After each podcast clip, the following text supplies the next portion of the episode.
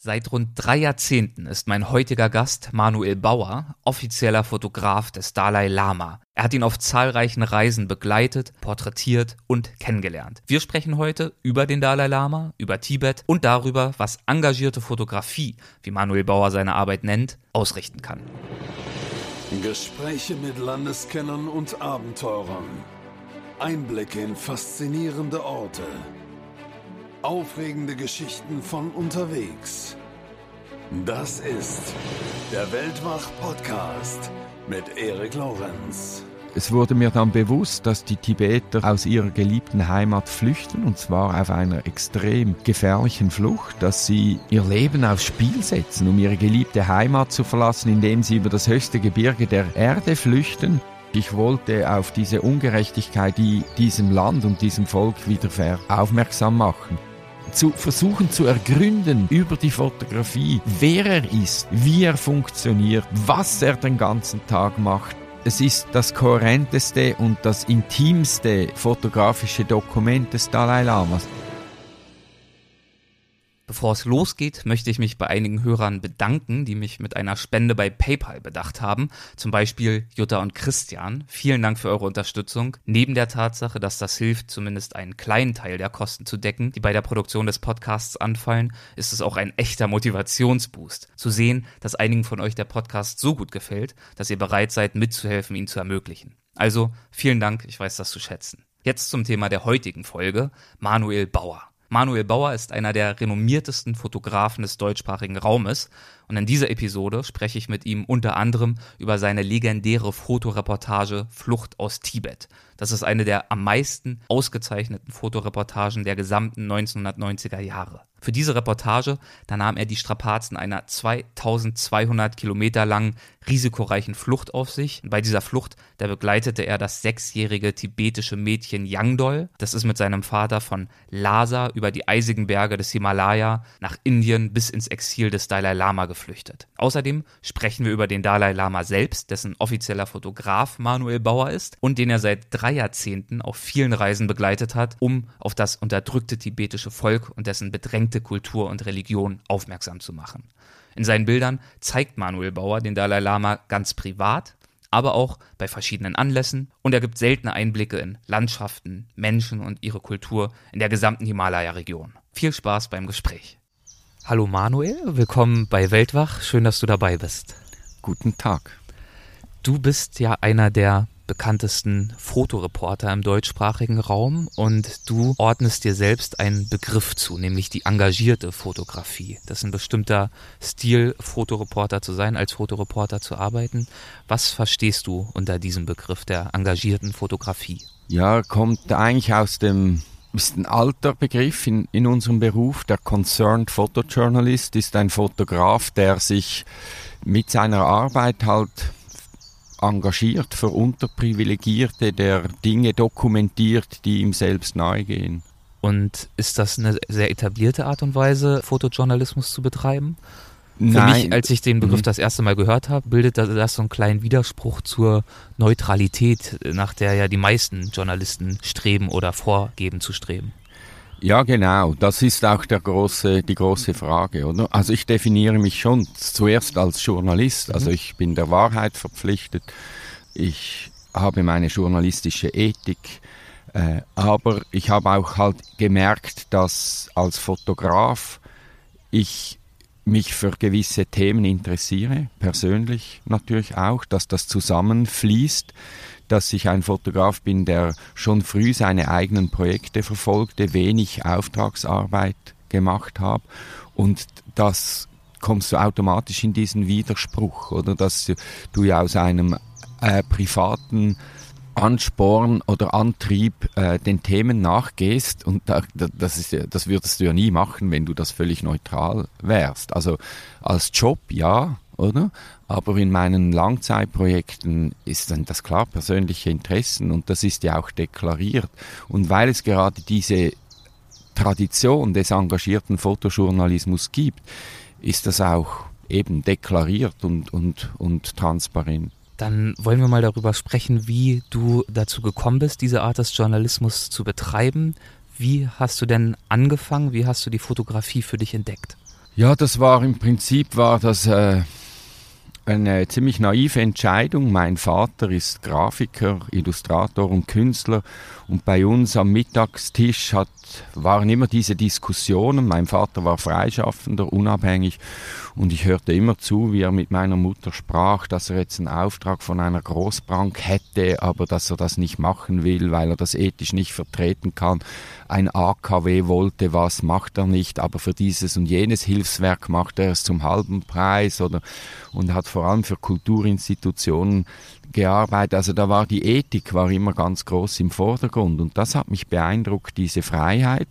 Und als es dann langsam Richtung Berufswahl ging, habe ich einfach gefunden, ja, zeichnen, das kann ich nicht, dann werde ich halt Fotograf, weil ich wie so gemerkt habe, also wir hatten viele Fotografen auch im Umfeld. Mein Vater als Grafiker hatte mit Fotografen zu tun und äh, ich habe wie so gedacht, die funktionieren einigermaßen ähnlich, also es sind visuelle Berufe, äh, meistens waren das freischaffende Leute natürlich, äh, sehr unabhängig.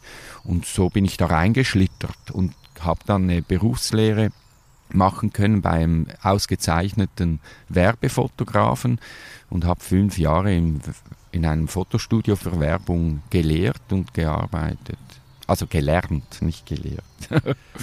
und wie hat dann bei dir ein Umdenken eingesetzt oder wodurch wurde das ausgelöst, aus dieser Werberichtung dich ein Stück weit zu verabschieden?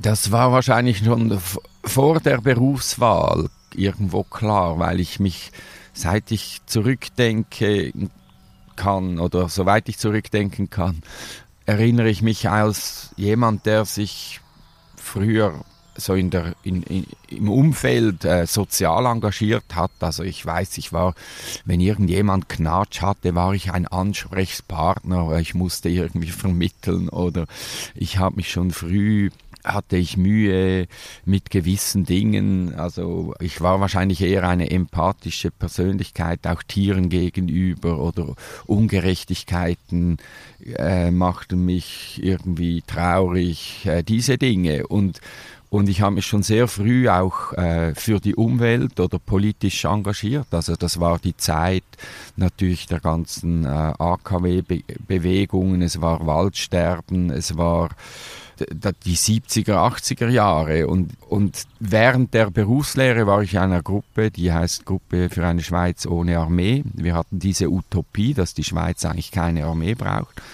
und diese Ressourcen gescheiter einsetzt. Und da war ich einerseits als, äh, habe ich an der Zeitung mitgeholfen als Fotograf und, und äh, ja, war engagiert. Und das ging dann irgendwie eben ganz komisch zusammen mit meinem sehr kommerziellen Beruf, oder der eigentlich ja genau das Gegenteil bespielt hat. Und das war immer ein großer Konflikt und ich fand das eine Riesenverschwendung, wenn ich mit einem Auto drei Tage durch die Schweiz fahren musste, um ein ausgestopftes Huhn zu suchen in einer bestimmten Körperhaltung. Damals gab es halt die digitale Bildmanipulation noch nicht so, also es war sehr aufwendig, aber sehr interessant und lustig und so. Aber ich fand das wie einfach genau eigentlich das, was ich sonst bekämpfte, unterstützte ich mit meiner Arbeit. Und so war das eigentlich eine logische Folge, dass ich dann das Studio verließ, die große Technik verließ und heute eigentlich wie ein Amateur mit einer Spiegelreflex arbeite. Und was waren dann deine Anfänge in dieser zweiten Phase? Du bist ja, glaube ich, dann nach Kalkutta gegangen, um dort die Fotografie neu zu erlernen. Ja, also das hat schon in der Lehre begonnen. In unserer Klasse, in der Berufsschule, äh, waren wir ein, ein kleines Grüppchen, das sich schon für den Fotojournalismus stark interessiert hat. Mein Lehrmeister hat mich auch schon in der Schwarz-Weiß-Reportage stark gefördert. Der hat schon gemerkt, wo es lang geht und er war auch sehr gut darin, neben der Werbung. Und als ich dann aus der Lehre kam, hatte ich bereits schon Aufträge in dieser Richtung, also Dokumentationen zu fotografieren. Meine erste Ausstellung war ein, ein Porträt über einen Straßenwischer, ein Tag im Leben von ein sehr sozialdokumentarisches Thema. Äh, das hat dann Aufmerksamkeit erhalten. Ein Journalist hat mich angesprochen, hat mich ein erstes Mal mit nach Indien genommen, in ein Flüchtlingsthema rein, noch nicht die Tibeter, damals die Tamilen und Sri Lanka. Aber äh, das war irgendwie automatisch so gegangen und dann zwei, drei Jahre nach meiner Berufsabschluss wurde diese Agentur, die wir schon in der Lehre angedacht haben, dann gegründet, Lookhead Fotos. Und das war dann klar. Wir hatten klar unser Credo. Also Magnum war klar unser Vorbild oder Network Photographers, äh, mit denen wir dann auch allen eine Zusammenarbeit hatten. Äh, und das war klar unser Ding. Wir wussten, wohin wir wollen. Und ich merkte dann, äh, jetzt aus der Werbung kommend, ich muss mich in der Reportage noch, äh, muss ich noch stärker werden in der Schwarz-Weiß-Fotografie, in dieser eben äh, äh, bestimmten Art der Fotografie, dieser sehr äh, ich sag, demokratischen Form von Fotografie. Also wir suchten nicht das, das fertige, abgeschlossene Bild, sondern eben etwas sehr offenlassendes, das klar auch beweist, ich bin nur ein Ausschnitt aus der sogenannten Wirklichkeit etc. Da musste ich wie noch üben und dann habe ich mir eben neben den Jobs und so auch äh, Projekte gesucht, in denen ich mir wirklich äh, auch ja, äh, mich ableiten konnte und üben konnte. Und das war dann Kalkutta. Da bin ich viele Jahre hingefahren für Monate jeweils und versuchte, dieses fast unfassbare Universum in Bilder zu erklären. Du hast gerade als Vorbild unter anderem Magnum erwähnt, für diejenigen, die damit nichts anfangen können. Wodurch besticht da der Fotografiestil?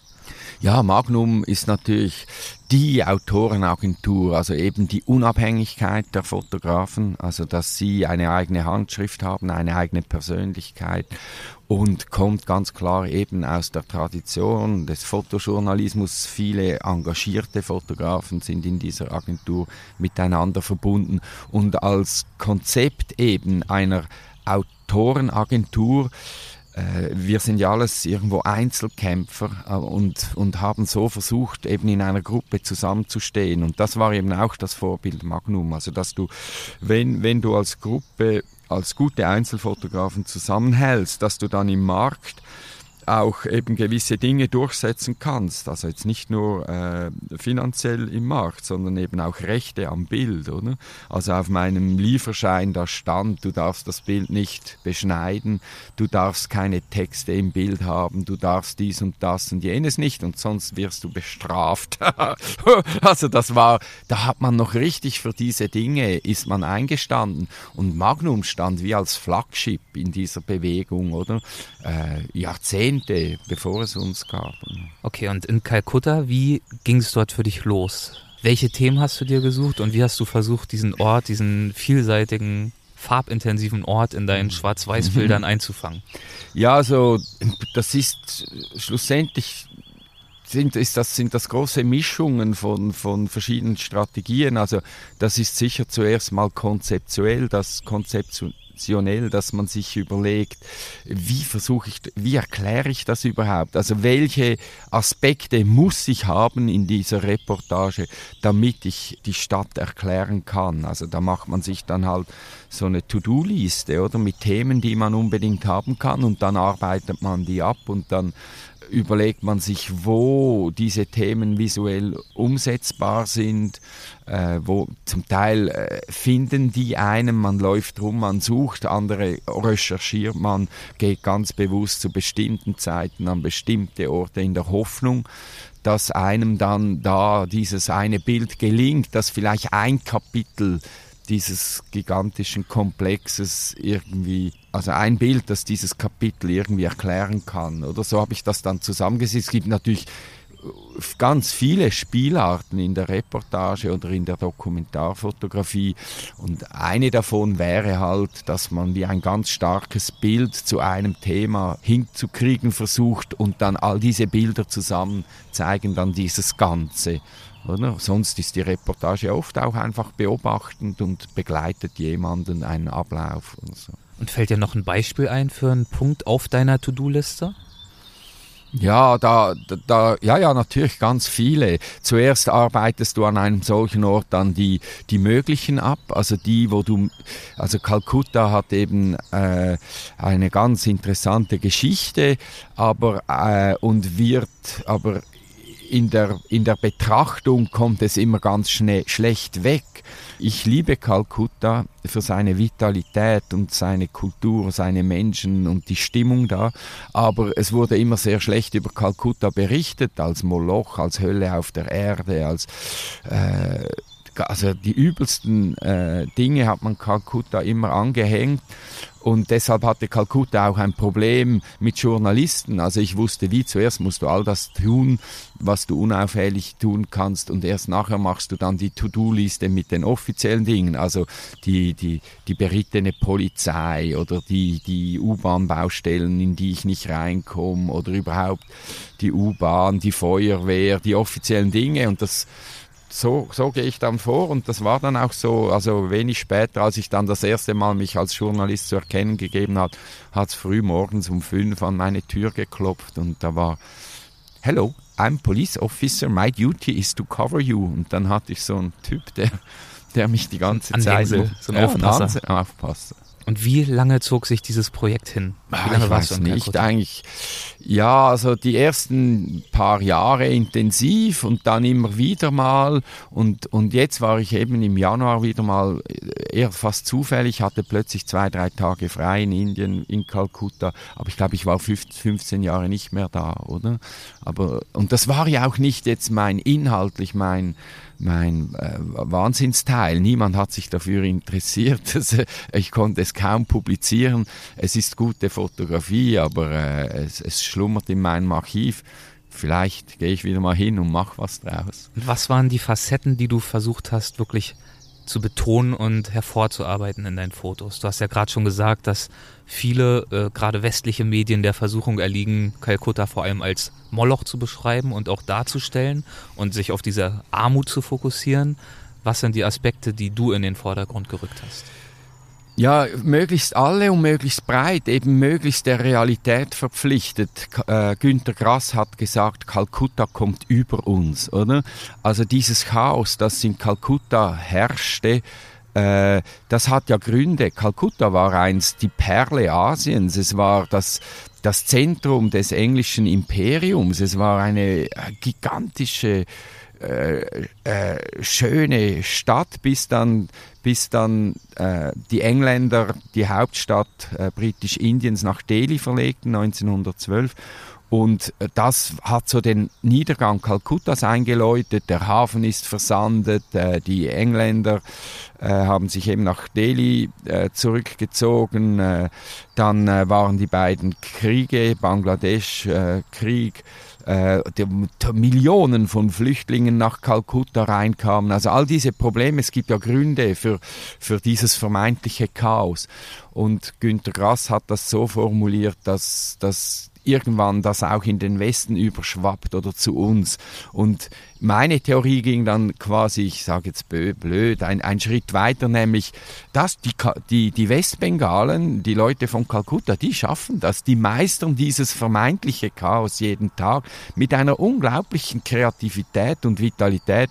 Und meine These dann war, Zürich wäre unfähig, mit solchen infrastrukturellen Problemen etc. umzugehen. Also quasi, ich wollte eigentlich betonen, dass diese Leute ja da leben und dass das lebenswert ist und dass, dass sie eigentlich die Fähigen sind und wir wären schlichtweg unfähig, mit dem Schicksal, wie es Kalkutta ereilt hat, irgendwie umzugehen. Wir, wir wären einfach überfordert. Das war dann so meine, meine anti-eurozentristische These.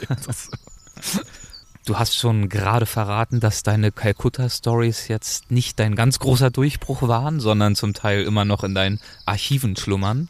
Anders sieht's aus mit den Nachfolgeprojekten. Ich glaube, im Anschluss an Calcutta hast du dich über eine lange Zeit auch sehr stark auf Tibet fokussiert.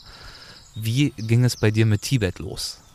Ja, eigentlich auch schon zu dieser gleichen Zeit. Also dieser Journalist, der mich mitnahm nach Indien und mich mit Indien eigentlich bekannt machte, der hat mich dann auch mit Tibet und der Tragödie, äh, die in Tibet stattfinden, bekannt gemacht. Und das war ein alter Journalist, damals schon pensioniert, Hans Reutemann, und der hat bereits in den 60er Jahren über Tibet geschrieben. Und er hat lange in Indien gelebt und ich denke, es war fast vielleicht so ein bisschen das Guru-Ding, oder? Dass er sein Wissen jemandem Jungen übergeben wollte. So. Und das komischerweise ist ihm das irgendwo gelungen. Also ich, mich hat dieses Thema dann fasziniert. Ich habe wie gemerkt, Tibet hat mich total betroffen gemacht, was da abgeht seit so vielen Jahrzehnten. Die Besetzung dieses freien Landes, die Unterdrückung dieses friedlichen Volkes. Und bis heute macht mich das fertig und keiner guckt hin. Und das war für mich als junger Fotograf, der ja eben aufmerksam machen wollte auf Missstände, oder? das war ein Teil unserer Motivation, war das eigentlich der, ja, das, das treffende Thema, weil man hat noch fast nicht darüber gesprochen damals in den 80ern. Äh, es war eine gigantische Tragödie, bis heute, heute noch viel schlimmer, muss man sagen. Und, und es war ein unheimlich breites Thema, oder? Ich konnte ja da Aspekte beleuchten, mein Leben lang. Und das merkst du natürlich dann so mit der Zeit. Und die Tibeter waren mir äußerst sympathisch. Die Schweiz hat natürlich eine enge Beziehung zu dieser Problematik, weil die Schweiz ja lange das Land war mit den meisten Tibetern außerhalb Asiens. Und ja, das war eigentlich dann ganz natürlich eine logische Folge. Und was waren Aspekte, die du dort beleuchtet hast in der ersten Zeit? Also meine Motivation war immer ganz klar politisch. Ich wollte auf diese Ungerechtigkeit, die diesem Land und diesem Volk wieder aufmerksam machen. Das war zuerst die Diaspora, die Flüchtlinge äh, in Indien, diese Kraft, wie sie eben ihre Kultur, die in ihrem Land zerstört wurde, im Exil in Indien wieder aufbauen. Das ist in der Migrationsgeschichte einzigartig, mit welcher Kraft, in welcher Geschwindigkeit das gelang. Und da ich hatte am Anfang immer Angst, ins besetzte Land selbst zu gehen. Ich dachte, als Fotograf werde ich da scheitern, oder? Ich darf nicht als Fotograf da reisen. Es gab Zeiten, wo es überhaupt als Westler sehr schwierig war, reinzukommen. Und unter dieser dauernden Überwachung dachte ich, ich kann da gar nicht gut funktionieren. Und so habe ich mich zuerst auf das Exil fokussiert, habe zum Teil auch kulturelle Themen gemacht, tibetische Medizin oder äh, was auch immer, äh, Orakel, Staatsorakel, verschiedene religiöse Rituale, die Kalachakra-Initiation, weiß ich, viele Aspekte. Aber der Hintergrund war eigentlich ja immer ein politischer. Also auch wenn ich jetzt bei Tibet über Kultur berichte, dann tue ich ja was Gutes für Tibet, oder? Also da, das hat dann sehr gut zusammengepasst. Also ich durfte dann auch mal in Themen rein, die vermeintlich gar nicht so schwer waren, aber ich habe ja dann doch, sage ich jetzt mal, war ich ein bisschen der Propagandist der Tibeter aber zuerst bin ich Journalist. Und du hast dich ja dann am Ende doch in die besetzten Gebiete hineinbegeben. War das so herausfordernd, wie du es erwartet hattest? Ja, natürlich. Aber es ist mir dennoch irgendwie gelungen. Ja. Ich hatte großes Glück, dass ich sehr unbelastet an die Sache gehen konnte. Seit ich 88 äh, mich einzulesen begann in die Tibet-Problematik, war mir klar, dass die ganz schlimmen Dinge, die in Tibet geschehen, oder die Menschenrechtsverletzungen auf dem primitivsten Level, oder Folter in den Gefängnissen, all die Gräueltaten, die, die kann ich nicht dokumentieren. Ich komme nicht mit der Kamera da rein, oder? Aber es wurde mir dann bewusst, dass die Tibeter seit 1959 aus ihrer geliebten Heimat flüchten, und zwar auf einer extrem gefährlichen Flucht, dass sie ihre ihr Leben aufs Spiel setzen, um ihre geliebte Heimat zu verlassen, indem sie über das höchste Gebirge der Erde flüchten. Und ich habe mir dann schon früh, schon 88, in den Kopf gesetzt, wenn mir das gelingen würde, eine solche Flucht zu begleiten, dann würde doch das stellvertretend beweisen, dass es ganz schlimm in diesem Land steht. Wenn, denn wer, wer, wer riskiert freiwillig sein Leben? Oder? Und diese Idee war immer rum und ich hatte dann den wunderbaren Auftrag für die Kulturzeitschrift Du eine ganze Nummer zu Tibet zu gestalten. Und da war ich eben noch nicht bereit, mich dieser Frage zu stellen, ob ich eine solche Flucht, ob ich die Besetzung im Land wirklich fotografieren kann. Und ich hatte dann die Ausrede für mich, wir sind unheimlich politisch, Tibet gibt es gar nicht mehr, ist von China kaputt gemacht, also machen wir ein reines Exilheft und äh, haben wir dann auch so geplant und irgendwann kam der Chefredakteur zu mir und hat gesagt, du hast ja alles für dieses Exilheft, das kommt super, wir haben das gelayoutet schon, also ausgelegt, äh, konzipiert, jetzt geh doch mal noch nach Tibet gucken, ob du nicht was hinkriegst. Und da hat er mir so wie den Wind aus den Sägen genommen. Also er hat mich durchschaut. Ich mhm. hatte einfach wirklich Angst, als Fotograf zu scheitern in Tibet. Und jetzt konnte ich plötzlich mein, mein super Heft, diese ganze Nummer, äh, Kulturzeitschrift Du, die war ja geplant, die hätte auch stattgefunden, wenn ich keine guten Bilder aus Tibet mache. Und jetzt konnte ich relativ unbeschwert nach Tibet rein. Und und das, das war dann, glaube ich, das Glück, aber, äh, dass ich es einfach mal so versuchen durfte, ohne zu großen redaktionellen Druck. Und es ist mir dann erstaunlicherweise sehr viel gelungen. Also ich konnte an Orte äh, und Orte dokumentieren, da geht kein Weißer hin, oder? Da, also in, in Armeelager, in Städte, die eigentlich nur für die Armee gebaut sind, an, an Orte, äh, wo, an, in, in die Nähe von, von äh, Raketenbasen, Abholzung, also klar, diese Dinge, Abholzung, Natur, die sind natürlich einfacher, aber auch wirklich mitten rein zum Teil, oder? Und ich habe dann irgendwie ein System für mich als Fotograf erarbeitet, wie ich mich in diesem besetzten Land so bewegen kann, dass ich doch relativ eben engagiert fotografieren kann. Und auf dieser ersten Reise gelang es mir dann auch, eine solche Flucht zu begleiten. Und damit habe ich eigentlich nicht gerechnet, oder, dass das wirklich gelingen könnte. Du hast dort einen Vater und seine Tochter begleitet über das Gebirge. Kannst du davon erzählen, von dieser Flucht?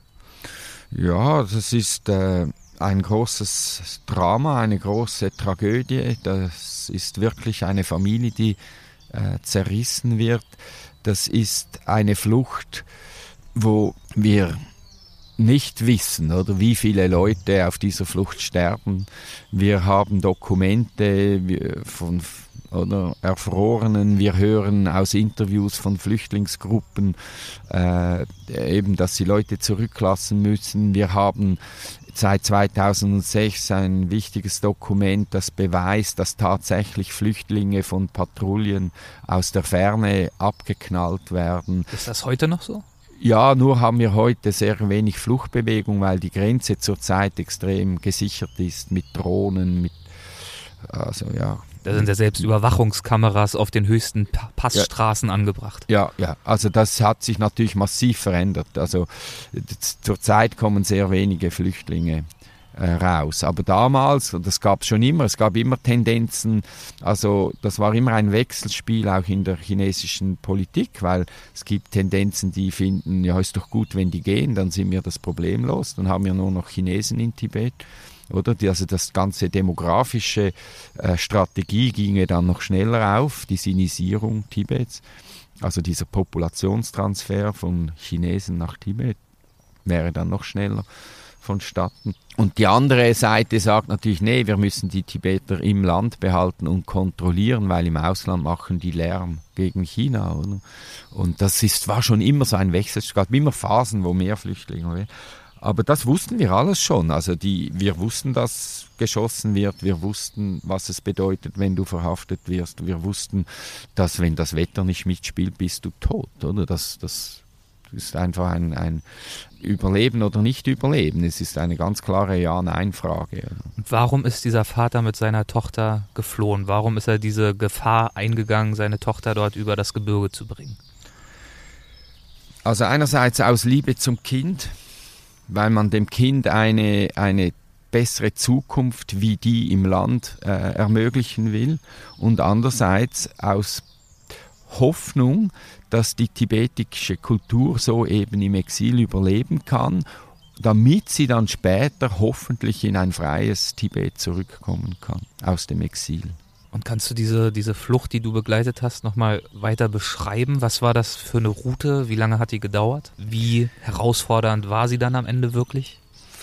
Ja, also wir waren eine sehr, sehr glückliche, eine glückliche, oder sagen wir, wir hatten sehr viel Glück. Äh, wir waren extrem schnell. Wir waren eine kleine Gruppe. Das war natürlich einerseits eine ungeplante äh, Herausforderung, also eine sehr fragile Sache, äh, äh, auf etwas, das ich mich nicht hätte im Vorfeld eingelassen. Äh, das war nicht so geplant. Also sowas kann man ja sowieso nicht planen, aber man versucht Man versucht natürlich, ich hatte etwa ein Jahr Zeit, um mich inhaltlich darauf vorzubereiten und zu recherchieren, wie genau das abläuft, wie wäre es vielleicht möglich, dass ich mit kann, etc.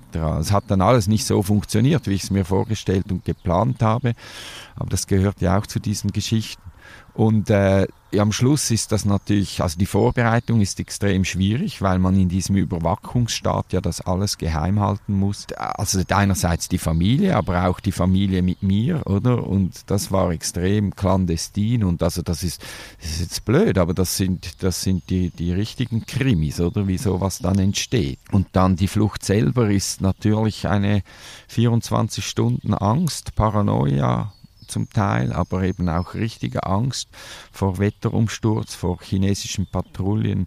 Also da siehst du halt immer wieder mal dann, also zuerst bist du ja noch in der Zivilisation so quasi. Ja, du bist auf der Straße per Anhalter unterwegs, es hat überall Checkpoints, äh, du musst an denen vorbeikommen. Du, äh, wir konnten eigentlich ja nicht zusammen auftreten, weil das komisch war, ein Vater, ein Mädchen und ein Weißer. Und, und, und das war alles extrem äh, fragil und, und schwierig und, und, und schon gefährlich, für mich viel weniger natürlich wie für die Tibeter selbst. Und die große Frage für mich war natürlich, wie kann ich die Gefährdung der Menschen im Land selbst möglichst minimal behalten, oder? Das Problem ist ja, wenn wir von außen kommen, ist das eine freie Entscheidung, oder? Ich meine, das ist ja Luxus, dass ich mich als Schweizer entscheiden kann, ja, ich gehe mal kurz mein Leben aufs Spiel setzen, sage ich jetzt salopp. Das ist, das ist Freiheit, oder? Für die Tibeter ist das keine Frage, oder? Das ist Schicksal, oder? Das ist Katastrophe, das ist Drama. Da gibt's nicht, äh, habe ich Lust oder habe ich keine Lust. Und das muss man als Journalist oder wer auch immer äh, sich in solche Gebiete begibt, ist, muss das natürlich die Hauptfrage sein. Wie vermeide ich Gefährdung der lokalen Bevölkerung? Und das ist recht komplex, aber es ist mir zum Glück gelungen. Nicht nur, also zu einem Teil ist sicher auch Glück, ein Teil Fehler habe ich halt nicht gemacht, die andere gemacht haben. Ja. Und, und dann, ja, dann geht es irgendwann los. Und eigentlich, wenn du mal losläufst, ist im Prinzip fast Entspannung, oder? Weil, weil jetzt jetzt sind es wie ganz übergeordnete Dinge, die entscheiden. Also du versuchst einfach physisch durchzukommen. Äh, immer wieder siehst du Patrouillen, Fahrzeuge irgendwo im Sand am, am Horizont, eine Staubwolke und du weißt, das muss Armee sein und du kannst einfach hoffen, es kommt nicht in deine Richtung, weil du über Kilometer, Stunden, manchmal einen halben Tag Fußmarsch bist du sichtbar oder in den großen Ebenen am Anfang oder und da, da pff, wartest du einfach, ob die jetzt zu dir kommen oder nicht. Und da gibt es natürlich ganz viele sehr, sehr brenzlige Situationen, oder? Zum Teil äh, begegnest du auch Leuten, äh, äh wir wurden auch kontrolliert. Äh, es wurden uns die Dokumente abgenommen, um sie den Chinesen zeigen zu gehen. Am anderen Tag wurden sie uns zurückgegeben und gesagt, es sei alles gut. Und dann kannst du dich nicht mal bedanken, weil das war wahrscheinlich jemand, der weiß genau, was wir tun. Oder? Das war ein Dorfvorsteher und der musste einfach vor, vor seinen Leuten im Dorf das Richtige tun. Der ging über Nacht in eine Armeekaserne, sagte er, mit unseren Dokumenten, um zu überprüfen, ob wir so nahe an der Grenze, ob das in Ordnung sei, dass wir hier unterwegs sind. Und da wartest du einfach eine Nacht und du weißt nicht, kommen dich jetzt die Chinesen holen. Am anderen Tag kam der zurück und hat gesagt, sei alles in Ordnung. Der ging wahrscheinlich einfach irgendwo eins trinken oder für eine Nacht. Hat vor seinen Leuten vorgegeben genau. zu überprüfen. Genau. Und war wahrscheinlich einer der stillen Helfer und du kannst ihm nicht mal die Hand drücken, oder? Das passiert alles ohne Worte, oder? Und du, du kannst, äh, du, du spielst ein Spielchen, dass du auf Pilgerreise zu einem heiligen Hügel in der Nähe bist und so. Und, und was soll das, oder? Der Vater mit dem Mädchen und ich und so. Und äh, unser Gepäck und alles, oder? Äh, und der hat einfach das Richtige getan und, und du darfst, und darfst ihm nicht mal danken, oder? Also, ja, ist jetzt ein Detail oder so, aber solche Geschichten sind natürlich dann die ganze Zeit. Und das andere ist, ist, ist die Natur. Also wenn das Wetter da dreht, bist du einfach tot. Du hast keine Überlebenschance. Was ist das für eine Natur? Also du hast gerade schon von den weiten Ebenen gesprochen. Wie geht's dann weiter? Ja, dann kommst du langsam in die, in die, die, die Hügelchen und dann äh, kommt dann langsam das Eis und der Schnee und das muss man sich einfach vorstellen. Also der Nang Pala, über den wir gingen, das ist eigentlich von der Orientierung her, wenn du gut Wetter hast, relativ einfach. Du siehst von diesen Pass, der ist so gigantisch, äh, gleich neben dem 8000 und Choyu, dass du Du, du, siehst den vom Weit und es ist eine klare Nord-Süd-Bewegung. Aber wenn du mal in diesem Gelände bist, ist das so enorm groß. Also das sind Moränen. Also, also das ist wie als Europa noch vergletschert war, muss man sich das fast vorstellen, oder? Das sind das sind so gigantische Landschaften und Moränen und Gletscher, da, ver, ver, da verlierst du den Weg einfach auch lokal die ganze Zeit, obwohl du wüsstest, wo es eigentlich da hinten lang geht. Oder? Also es ist enorm. Die, viele Gruppen haben Monate da durchzukommen oder viele Wochen. Viele getrauen sich nur in der Nacht zu gehen äh, weil sie eben Angst haben, erkannt zu werden. Viele verlaufen sich in falsches Tal, äh, Erfrierungen natürlich. Ich habe gesehen, also Beine, die bis zu den Knien amputiert werden mussten, Hände, die alle Finger verloren haben. Und du bist in großer Höhe und das Fiese am Nang Pala ist, dass du sehr lange in relativ großer Höhe bist. Das ist nicht eine gigantische Höhe. Es ist 5700 Meter, aber du bist relativ lange da oben und äh, du hast ja keine Zeit für Akklimatisation. Also du gehst so schnell du kannst. 16 Stunden am Tag sind wir gegangen. Einfach solange du irgendwas gesehen hatte oder kaum hatte es ein bisschen Mond, sind wir gegangen, oder? Und das andere ist, ob dein Körper das durchhält. Also da sind Gletscherspalten, da sind chinesische Scharfschützen, da ist das Wetter, wenn da ein Schneesturm kommt. Wir sind ja keine Bergsteiger ausgerüstet äh, für diese Dinge und haben Zeit, um Wasser, äh, zu, also Schnee zu schmelzen, Wasser. Wir hatten drei Tage keine, kein, kein keine Flüssigkeit. Und dass der Körper das überhaupt durchsteht, äh, habe ich gar nicht gewusst, dass das geht. Und so dementsprechend erschöpft waren wir auf, und kaputt waren wir auf der anderen Seite. Also da machst du mal einen Tag, zwei einfach nichts. Du sitzt einfach und starrst ins Leere. Da, da funktioniert nichts mehr. Also das Großhirn verabschiedet sich. Ich weiß genau, wo das Großhirn sich irgendwann wieder zugeklinkt hat. Es war nur noch Hirnstamm, das war nur noch Kleinhirn, das war nur noch Überleben für einige Zeit. Ich habe auch gedacht, ich habe gar nicht mehr fotografiert. Ich dachte, ich sei gescheitert, ich hätte diese Bilder gar nicht gemacht. Und erst zu Hause im Labor habe ich gesehen, oh, ist ja alles drauf oder genug ist drauf. Äh, das beweist, dass eben Fotografie aus, aus der Urzeit kommt und im Hirnstamm abgelegt ist, ist also in meinen Genen. Es hat nichts mit Großhirn zu tun. Nein, ich meine, es ist wirklich, ich weiß noch, mein erster Gedanke, als ich wie, plötzlich wieder merke, ah, es gibt noch was anderes, es gibt Kultur oder, oder, oder, oder überhaupt Gedanken gibt's und nicht nur Überleben. Also Essen, das interessiert dich überhaupt nicht. Da isst du einfach nichts mehr, viele Tage. Äh, das, das, das ist gar kein Thema. Äh, Wasser, das bleibt, das war interessant. Also im Hirn war Wasser, dieser Befehl nach Wasser, der war konstant da. Aber der Rest ist nur versuchen, wieder aufzustehen, ein paar Schritte machen, bis du wieder aus Erschöpfung einfach umkippst. Wie alt war das Mädchen, was dort mit dabei war? Das Mädchen war vermutlich fünf, äh, wir sagen sechs, aber äh, man weiß das jeweils nicht so genau, weil ähm, die, die Tibeter interessiert dieses Geburtsdatum gar nicht so groß. Das ist das eine. Das andere ist, sie, sie zählen ja mit, äh, wenn du auf die Welt kommst, bist du eben schon eins, oder? Äh, die Ärzte fanden, sie sei eher fünf wie sechs, ja. Mhm. Und du hast das gerade schon verraten, ihr habt es natürlich auf die andere Seite geschafft. Wie hat sich eure Ankunft abgespielt?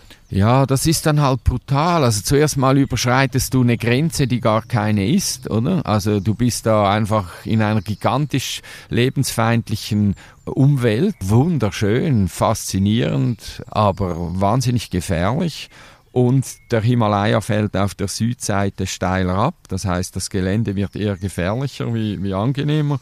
Du bist schon sehr erschöpft. Dann die chinesischen Grenzsoldaten, die kümmern doch diese Grenze nicht. Also die gehen da locker noch ein bisschen drüber, wenn es sein muss. Die nepalesischen Soldaten verkaufen Flüchtlinge gegen ein Kopfgeld zurück an China. äh, es gibt die übelsten Geschichten, bis du dann endlich mal registriert irgendwo bei den Tibetern in Indien bist, oder?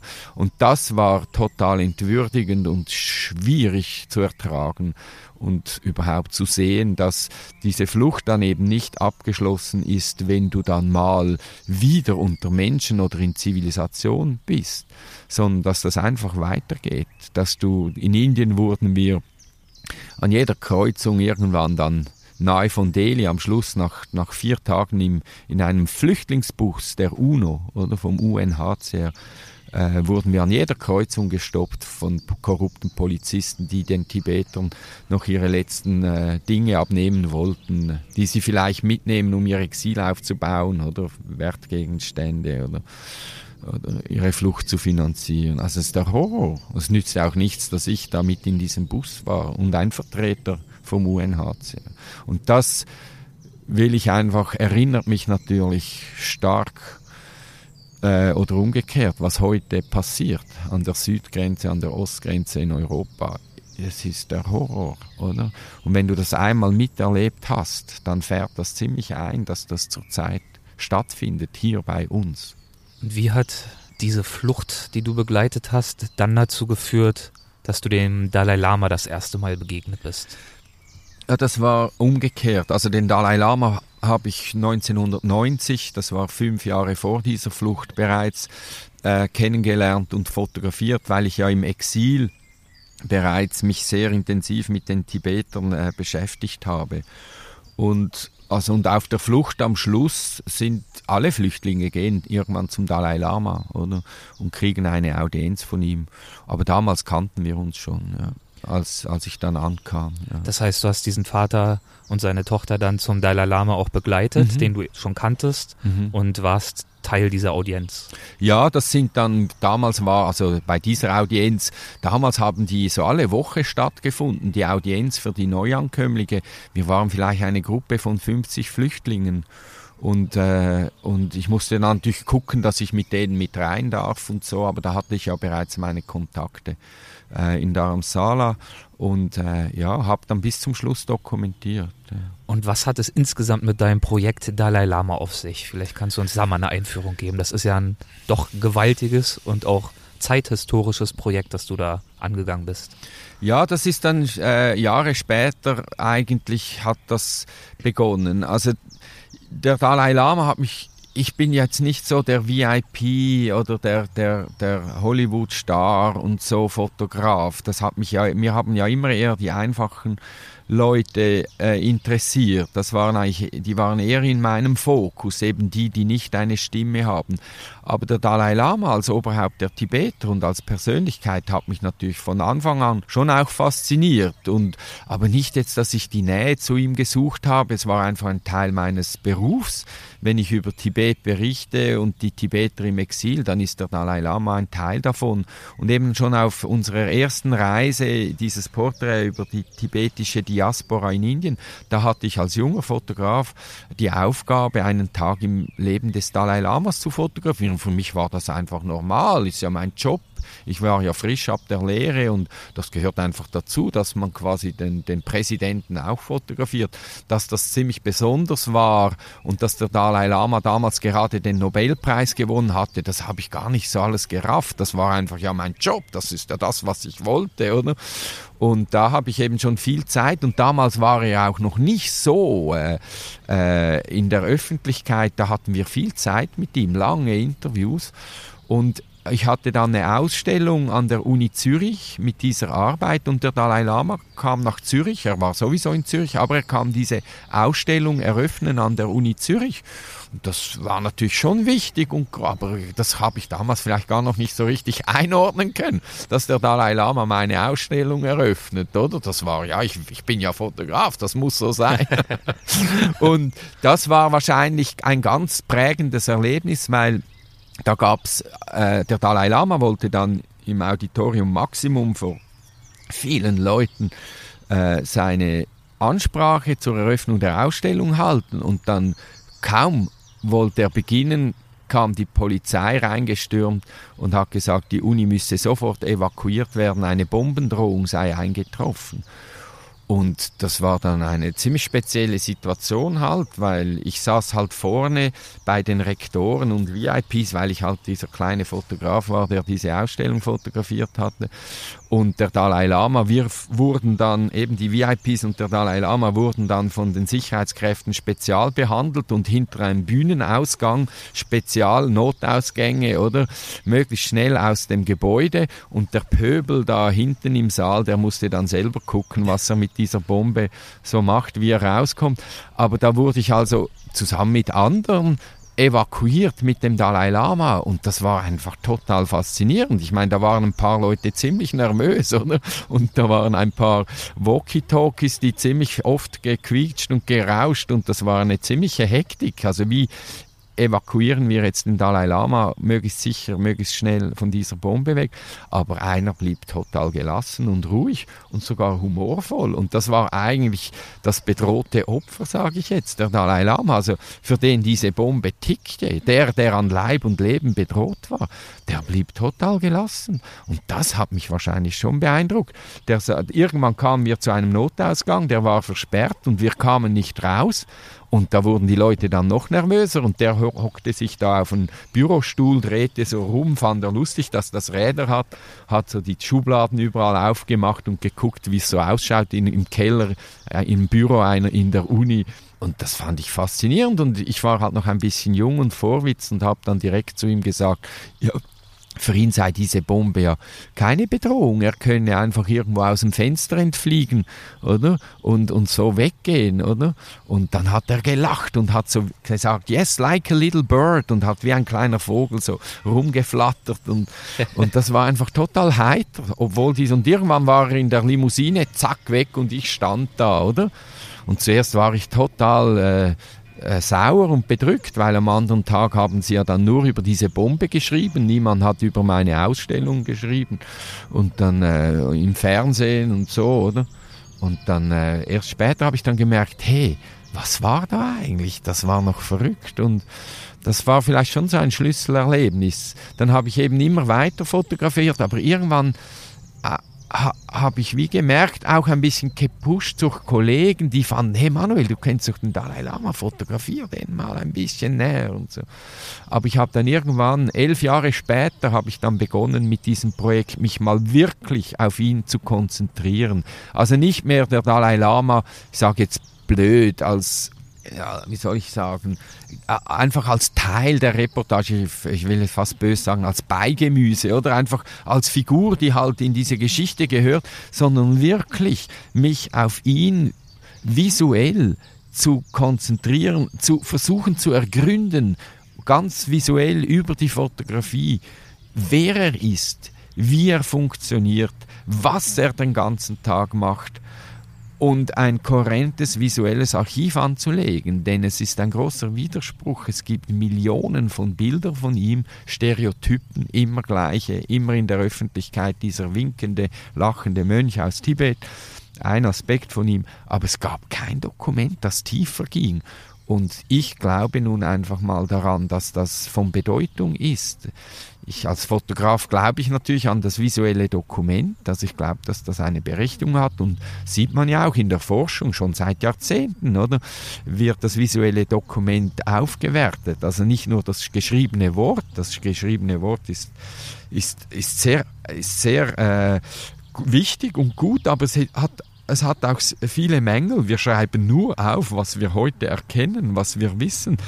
Aber eine Fotografie kann ganz viele Hintergrundinformationen mitliefern, von denen wir gar noch nicht wichtig wissen, dass die vielleicht mal mit dank neuen Erkenntnissen neu interpretiert werden können, dass diese mitfotografierten Dinge vielleicht von großer dokumentarischer Wichtigkeit sein können.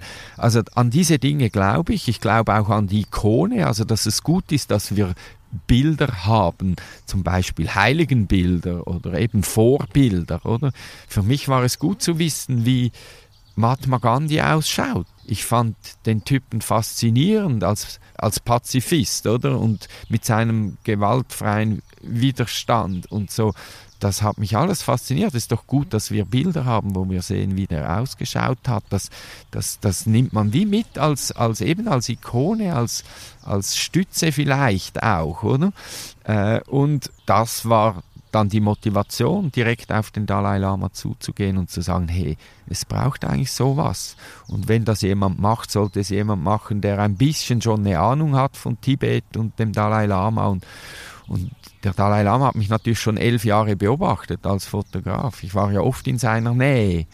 Das heißt, er kannte dich, er erinnerte sich auch noch an eure gemeinsame Bombenerlebnisse und ähm, du warst ihm ein Begriff, als du dann mit dieser Idee auf ihn zugegangen bist. Ja, ja, ja, auf jeden Fall. Ich habe auch sein Umfeld schon sehr gut gekannt, seine Sekretäre, äh, auch, auch die Sicherheit, die Bodyguards, mit denen hatte ich ja immer irgendwann mal zu tun, weil ich halt den Dalai Lama fotografieren musste oder wollte oder eben er ein Teil einer Reportage war oder oder, oder wir oft an äh, gleichen Orten waren oder irgendwie so. Und ja, und das sind natürlich Beziehungen. Ja. Und welche Ausmaße hat dieses Projekt dann angenommen? Wie lange und wie intensiv hast du ihn begleitet und fotografiert? Genau, also fotografieren tue ich ihn jetzt bereits seit 28 Jahren, aber dieses konzentrierte an ihm Arbeiten begann 2001 und die ersten vier Jahre habe ich nichts anderes gemacht, wie daran zu arbeiten. Also ich hatte dann Unterstützung von der Volkart Stiftung Winterthur, dieses Projekt äh, zu versuchen und äh, zuerst dachte ich, also mein Konzept war, das so vielleicht ein Jahr zu machen. Das erste Konzept war, nee, das erste Konzept war zwei Reisen im Westen oder also außerhalb Indiens und zwei Reisen in Indien, also quasi bei ihm zu Hause. Und das war das erste Konzept. Und das nächste Konzept war, das ein Jahr zu machen und nur 50 Prozent, dass es gesund ist, immer wieder rauszugehen und neu reinzukommen, eben auch um unabhängig zu bleiben als Journalist. Und daran bin ich dann gescheitert. Das war so schwierig, diese Nähe dann wirklich aufzubauen, ranzukommen, wirklich dann physisch nahe zu sein, um gute Bilder zu machen. Man muss wissen, der Dalai Lama bewegte sich damals eigentlich nonstop in der Öffentlichkeit. Er war immer irgendwo in einem, in einem Parlament oder bei einem Präsidenten von einem Staat oder, oder eine religiöse Veranstaltung vor 300.000 Leuten. Also ja, was macht dann da der Fotograf? Also, oder? Ich will ja auch nicht stören, oder? Und ich komme auch nicht unbedingt bei jedem Präsidenten gleich ins Oval Office rein, oder? Und das war extrem frustrierend und schwierig für mich, auch von meinem Charakter her, diese Aufsässigkeit zu haben und halt manchmal auch ein bisschen Arroganz an den Tag zu legen. Das war für mich schwierig, äh, da wirklich äh, diese Nähe hinzukriegen und ich habe dann gemerkt, dass ich in den, dass ich immer, wenn das Telefon klingelte mit was anderem, dass ich liebend gern mich ablenken ließ. Und dann habe ich gemerkt, jetzt scheitere ich, jetzt mich wieder zu motivieren, da in dieses schwierige Projekt reinzugehen, auf, für das für mich wirklich sehr schwierig war, äh, da, da hau ich immer ab, oder? Ich, ich flüchte und dann habe ich entschieden, ich nehme das Telefon nicht mehr ab. Ich mache 100% nur das. Und dann wurde es dann einfach. Also ich, oder? Es war einfach eine klare Entscheidung. Ich musste mich dem Problem stellen. Ich konnte nicht mehr flüchten, ausweichen und habe mich dann von der Peripherie langsam an. an. Zuerst habe ich halt auch noch Pressekonferenzen fotografiert, das brauchte ich ja auch. Oder öffentliche Auftritte, all die Dinge brauchte ich ja auch. Und ich hatte oft einen privilegierten Status. Als offizieller Fotograf durfte ich mich anschreiben. Ich war nie bezahlt von der Exilregierung. Ich war nie in der Funktion eines öffentlichen Fotografers, aber ich durfte diese, diesen Titel nutzen, damit ich wenn wir im, unterwegs sind, quasi eine bessere Position haben wie andere Fotografen. Und so habe ich mich dann langsam so spiralenmäßig ins Zentrum vorgearbeitet. Und dann ist es dir ja auch wirklich gelungen, hinter dieses, was du vorhin schon beschrieben hast, verbreitete Klischeebild zu blicken und auch diese authentischeren, persönlicheren Aufnahmen äh, zu bekommen. Wie nah bist du denn dann schlussendlich an ihn rangekommen? In welchen Situationen jenseits der öffentlichen Auftritte konntest du ihn begleiten? Ja, einfach so ein Also man sagt so nahe wie, wie sonst niemand. Das stimmt natürlich immer nicht, solche Aussagen. Aber was, was stimmt ist, es gibt, es ist das, das kohärenteste und das intimste fotografische Dokument des Dalai Lamas. Ich würde natürlich, es gibt Leute, es gibt Leute, die sagen, niemand kenne ihn so gut wie ich. Das stimmt natürlich nicht. Er hat einen Kämmerer, oder? Der die ganze Zeit mit ihm lebt. Also der kennt ihn hoffentlich besser, oder? Es gibt auch Jeremy, der schreibt quasi, der dokumentiert, der reist jetzt wirklich in der Entourage mit und dokumentiert sämtliche Auftritte etc. Inhaltlich ist er viel fitter wie ich, die Übersetzer des Dalai Lamas oder? Die sind viel fitter inhaltlich. Aber vielleicht auf einer, ich sage jetzt, ich, also in Anführungszeichen intimeren Ebene, weil eben die Fotografie auch was ganz Intuitives ist und was ganz Nahes und Emotionales ist. Also ich muss ja ganz anders funktionieren in der Beobachtung. Und das ist eine ganz intime Form der Beobachtung, die Fotografie. Also ich kenne halt äh, Bewegungen, ich kenne Verhaltensmuster, ich kenne Mimik und das ist eine ganz intime Beziehung. Und ich glaube auf, auf zwei Seiten, weil der Dalai Lama natürlich mich auch beobachtet. Und ich war halt in Situationen, die sonst bis eben vielleicht auf ein, zwei Kämmerer noch nie jemand gesehen hat. Also am Schluss kam dann sogar äh, musste mich zum Beispiel, ich war in einem Retreat, wo der Dalai Lama drei Wochen mit niemandem spricht, niemanden empfängt, nur im Stillen für sich meditiert. Aber der Sekretär musste mich da mit rein begleiten, oder? Äh, da, an der Sicherheit vorbei also an einem Sonntagmorgen früh. Der hat sich nach 40 Jahren Privatsekretariat für den Dalai Lama bei mir bedankt, weil er, da war er noch nie. Das hat er noch nie gesehen. Also bei mir bedankt ist blöd, ich bin ja einfach der Fotograf, der rein durfte. Aber ich meine, ich will nur schildern. Äh, du, du, hast gefragt, was diese Nähe ist. Und das ist dann die Nähe. Aber die Nähe ist natürlich kein schönes Erlebnis. Also ich mache das nicht für mich, sondern das, die Nähe ist eine, eine, eine grauenhaft schwierige Aufgabe, in dieser Situation da noch ein gutes Bild zu machen. Wenn du Jahre darauf hingearbeitet hast, morgens um drei oder um fünf bei, am Sonntagmorgen beim Dalai Lama in der Meditation mit dabei zu sein, dann scheiterst du mal oft, oder? Du stehst oft irgendwie oder schläfst schon gar nicht? Oder stehst sehr früh auf, um dich bereit zu machen, weil es heißt vielleicht morgen oder, oder heute. Und es geht nie, oder? Und also das hat alles eine riesen Vorgeschichte. Und dann stehst du dann plötzlich da dann will ich den Dalai Lama nicht stören, der schweigt und, und meditiert tiefst versunken. Und jetzt komme ich mit meinen Klapperapparaten und einem Objektivwechsel. Ich meine, das ist schweißtreibend, oder? Das, das macht dich fix fertig, oder? Und da dann noch der gute Fotograf sein und das richtige Bild zu machen, ja, ich finde das anspruchsvoll. Aber es hat natürlich auch mit, mit Persönlichkeit zu tun. Ein anderer würde das viel kaltblütiger äh, vielleicht abhaken, aber der wäre vielleicht nicht so weit gekommen. Genau, das wollte ich gerade sagen. Ich glaube, er hat gespürt, dass es dir eben gerade nicht so leicht fällt, sondern dass du mit deiner Empathie auch selber an eine Art Grenze gehst und auch ein Bewusstsein dafür hast, was er dir gibt und wie weit er sich dir auch öffnet. Und genau deswegen hat er dir die Chance ja sicherlich auch nur gegeben. Das ist ein dauerndes Leiden, oder? Also ich sage jetzt das nicht doof, sondern es stimmt, es ist das ist Arbeit, oder? Diese Gratwanderung, oder? Zwischen deinem, deiner Persönlichkeit und Prinzipien und dann diesem Beruf, der eine gewisse Aggressivität in sich birgt. Ich, ich mag die Kamera nicht. Ich finde das total unangenehm, jemand diese Kamera in die, ins Gesicht zu drücken, oder? Also ich bin gesponsert von Nikon, ich mag natürlich alle Kameras, aber nein, der, das hat, es hat ein, ein Dieses eine, Aufdringliche. Das ja, das Aufdringliche hat eine Spur Gewalttätigkeit in sich. Und ich leide darunter, aber ich glaube, deshalb bin ich auch immer noch Fotograf, weil mich das dauernd auch ethisch fordert. Das sind philosophische Fragen, vielleicht nicht die wichtigsten, aber wie verhalte ich mich in mein, mit meiner Ethik in dieser Situation, dass ich jetzt irgendwo eindringe mit diesem Gerät?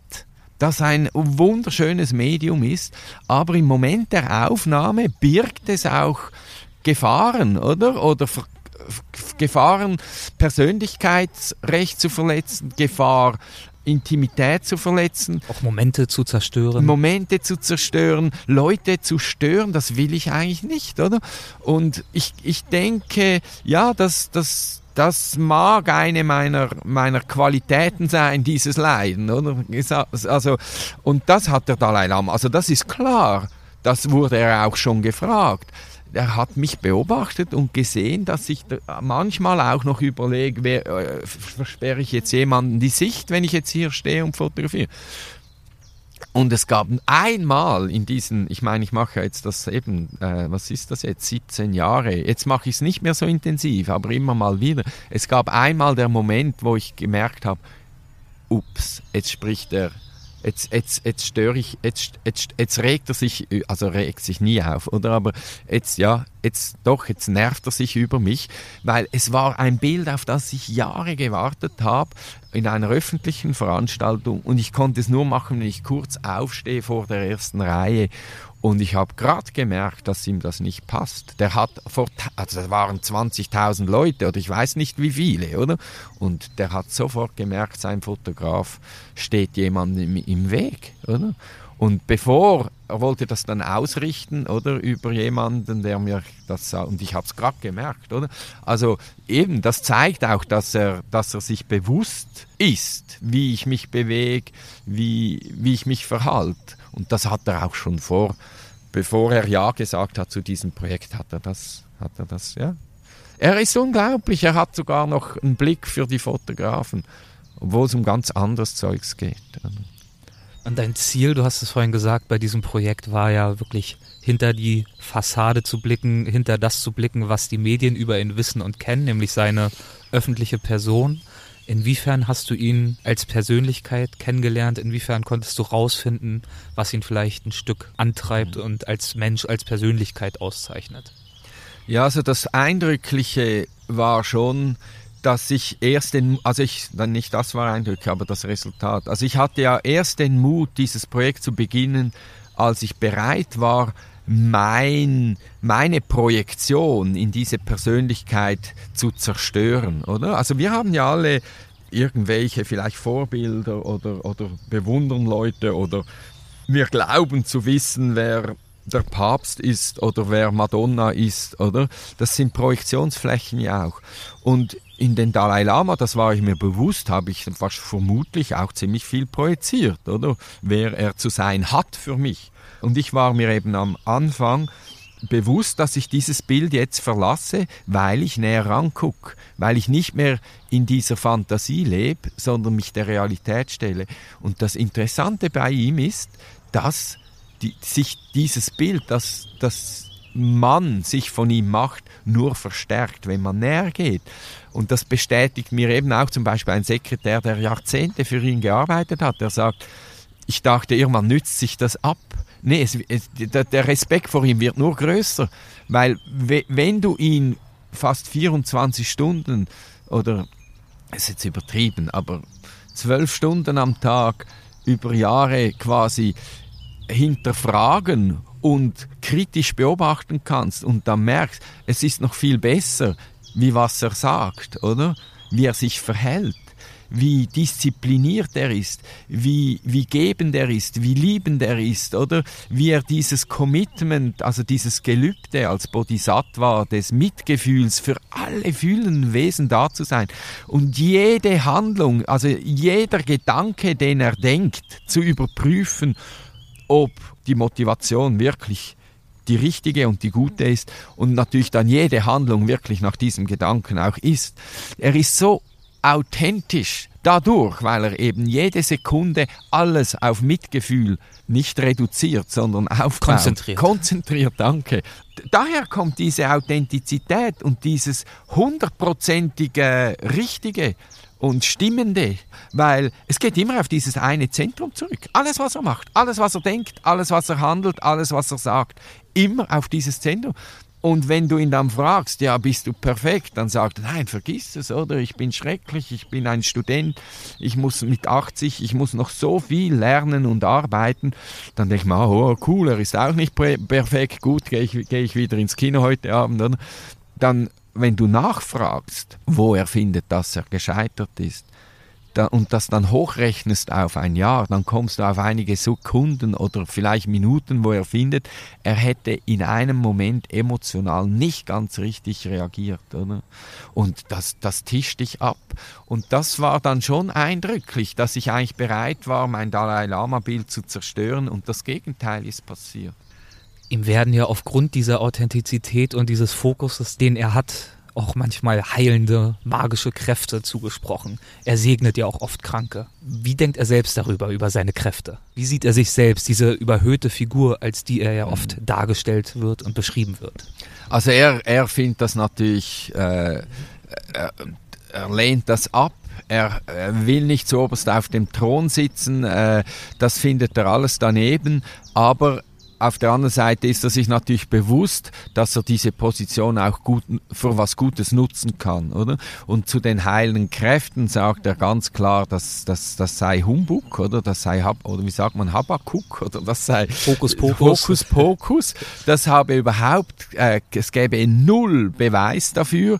Äh, Im Gegenteil, er habe den Gegenbeweis und der Gegenbeweis sagt er, das sind seine zum Beispiel unheimlich seit Jahren schmerzenden Knie, die ihm große Probleme bereiten. Und wenn er heilende Kräfte hätte, hätte er doch seine Knie längst selbst geheilt. Das beweise doch, dass er keine heilenden Kräfte hat. Auf der anderen Seite gibt er zu, dass es schon zu Heilungen in seiner Gegenwart gekommen ist. Er streitet aber ab, dass das heilende Kräfte von ihm sind und erklärt das so, dass das die Selbstheilung des Patienten sein muss. Also wenn jemand so fest daran glaubt, dass der Dalai Lama heilende Kräfte hätte, könne das eine solche Energie und eine solche Hoffnung in diesen Leuten entwickeln, dass es zu einer Selbstheilung kommt. Das sei schon passiert, aber es habe nichts mit ihm zu tun, sondern das sei die Kraft des Patienten. Ich danke dir recht herzlich bis hierher. Zum Abschluss würde ich gerne noch zu einer Rubrik kommen, die wir immer in den Folgen dabei haben. Das sind die Halbsätze. Das heißt, ich gebe dir einen Halbsatz vor und du schaust einfach, Ui. was dir in den Sinn kommt, ihn zu vollenden. Kann man da kneifen? Da kann man kneifen, das ist kein Problem. Da kann man kneifen, da kann man schneiden im Nachhinein. das kann ganz knapp sein oder auch ausführlich, je nachdem, was dir da gerade in den Sinn kommt. Ein intensives Leben zu führen bedeutet für mich, das Leben. Eine Reise ist für mich in Anführungszeichen gelungen, wenn sie bereichert und möglichst wenig kaputt macht. Das Wesentliche, das uns das Reisen schenkt, ist wie immer versuchen, Gutes zu tun, weiterzukommen, Einsichten zu gewinnen, versuchen ein guter Mensch zu sein eine häufige falsche Vorstellung über den Dalai Lama ist? Dass er einfach so auf die Welt gekommen ist und immer nur gute Laune versprüht, da ist unglaublich viel Disziplin und Arbeit dahinter. Jeden Morgen um drei Uhr steht er auf, um stundenlang sich darauf vorzubereiten, in der Meditation so gebend und so liebend zu sein als meinen größten bisherigen Erfolg betrachte ich? Weiß ich nicht. Wenn ich an die Zukunft denke. Das ist es schon. Ja, das ist es tatsächlich schon. Wenn ich an die Zukunft denke, dann fände ich es unglaublich schön, wenn wir Menschen zusammenstehen würden und sagen, hey, wir haben ein paar Probleme. Hey, cool, die lösen wir. Hey, cool, Klimawandel, das ist ein richtig cooles Projekt. Hey, zusammen kriegen wir das hin. Hey, da können wir richtig kreativ sein. Neue Technologien, äh, äh, Fortschritt, äh, kreativ, cool, zusammen. Ja, komm, wir retten die Welt. Manu, ich danke dir herzlich für deine Zeit, für das inspirierende Gespräch. Wo können unsere Zuhörer denn mehr über dich erfahren? Ja, halt, ich bin so ein bisschen, ich habe jetzt immerhin eine Website, ja, manuelbauer.ch, nicht wahnsinnig, aber ein bisschen. Und dann gibt es äh, eine Dalai Lama Website, die ist auch sehr archaisch, uralt, FileMaker basiert, aber äh, da sind ein paar Fotos drauf, die heißt Dalai Lama-archives.org und mein Projekt in Samsung heißt samsung.org. Das ist das Projekt in Mustang, richtig? Ja. Das ist jetzt leider gar nicht mehr zur Sprache gekommen. aber auch ein sehr ja. faszinierendes Projekt. Lohnt sich auf jeden Fall, da mal auf die Website zu schauen. Ich werde es auch in den Notizen zu dieser Folge verlinken, dass man das leicht findet. Und danke dir für die Zeit, die du genommen hast. Vielen Dank für das sympathische Gespräch oder das Selbstgespräch. Dankeschön, mach's gut, tschüss. Das war also Manuel Bauer und das Thema der engagierten Fotografie, das wir in dieser Folge besprochen haben, setzen wir nächste Woche gewissermaßen fort. Denn dann ist mein Gast David Lohmüller, ein Fotograf und freiwilliger Helfer, der uns von seinen Erfahrungen in den großen Flüchtlingslagern Europas erzählt. Wenn du über sämtliche Folgen auf dem Laufenden bleiben möchtest, lohnt es sich vielleicht auch, wenn du dich auf weltwach.de für den Newsletter anmeldest. Der beinhaltet ab sofort für die Neugierigen unter euch auch einen kleinen Ausblick auf einige der kommenden Themen und Gäste. Bis zum nächsten Mal. Ciao. Hi, I'm Daniel, founder of Pretty Litter. Did you know cats tend to hide symptoms of sickness and pain? I learned this the hard way after losing my cat, Gingy. So I created Pretty Litter, a health monitoring litter that helps detect early signs of illness by changing colors, saving you money and potentially your cat's life. Pretty Litter is veterinarian developed, and it's the easiest way to keep tabs on your fur baby's health right at home. Go to prettylitter.com and use code ACAST for 20% off your first order and a free cat toy. Terms and conditions apply. See site for details. Even when we're on a budget, we still deserve nice things. Quince is a place to scoop up stunning high end goods for 50 to 80% less than similar brands. They have buttery soft cashmere sweaters starting at $50, luxurious Italian leather bags, and so much more. Plus, Quince only works with factories that use safe, ethical, and responsible manufacturing. Get the high-end goods you'll love without the high price tag with Quince. Go to quince.com/style for free shipping and 365-day returns.